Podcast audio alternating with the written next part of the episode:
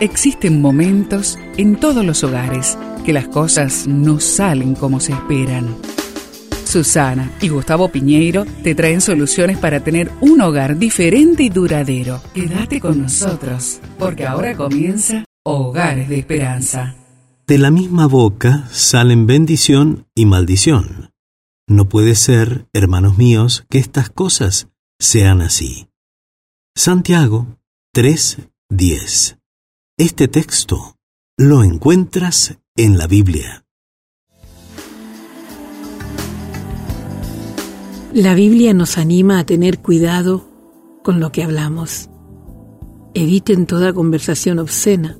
Por el contrario, que sus palabras contribuyan a la necesaria edificación y sean de bendición para quienes escuchan. Esto dice en Efesios 4:29. Hay cuatro acciones negativas que debemos evitar al hablar. Mentir, dar la palabra y no guardarla, es vivir en una mentira. Por lo tanto, habiendo dejado la mentira, hablen la verdad cada uno con su prójimo. Así también lo asegura Efesios 4:25. Los padres que castigan a sus hijos por mentir cuando ellos son culpables de lo mismo, le están enseñando a buscar formas de no ser descubiertos. Una de las formas o acciones negativas es la de adular.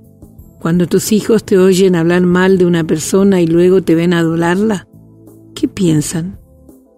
Mejor es la reprensión manifiesta que el amor oculto. Fieles son las heridas que causa el que ama, pero engañosos son los besos del que aborrece.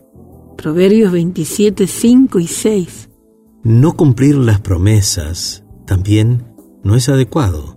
¿Qué padre puede enseñarles a sus hijos la importancia de guardar su palabra cuando él mismo no lo hace? Cuando le prometes a tu hijo llevarlo al parque, te invito a que cumplas. No permitir que nos conozcan. Cuando Adán y Eva estaban en el huerto del Edén tenían una relación transparente con el Señor, con su Padre Celestial. Aún no habían aprendido a usar máscaras. Cuando no nos mostramos como somos, levantamos murallas a nuestro alrededor y no permitimos que nos vean. ¿Qué te parece si ahí en la casa, en el hogar, hablan sobre las acciones negativas que hay que evitar al hablar? Un consejo, no dinamites el puente.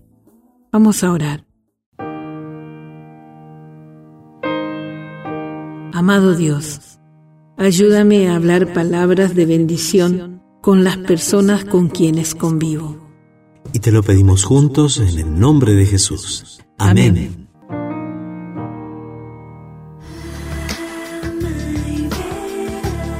Esperamos que el tema de hoy, junto a Susana y Gustavo Piñeiro, haya traído la esperanza a tu vida.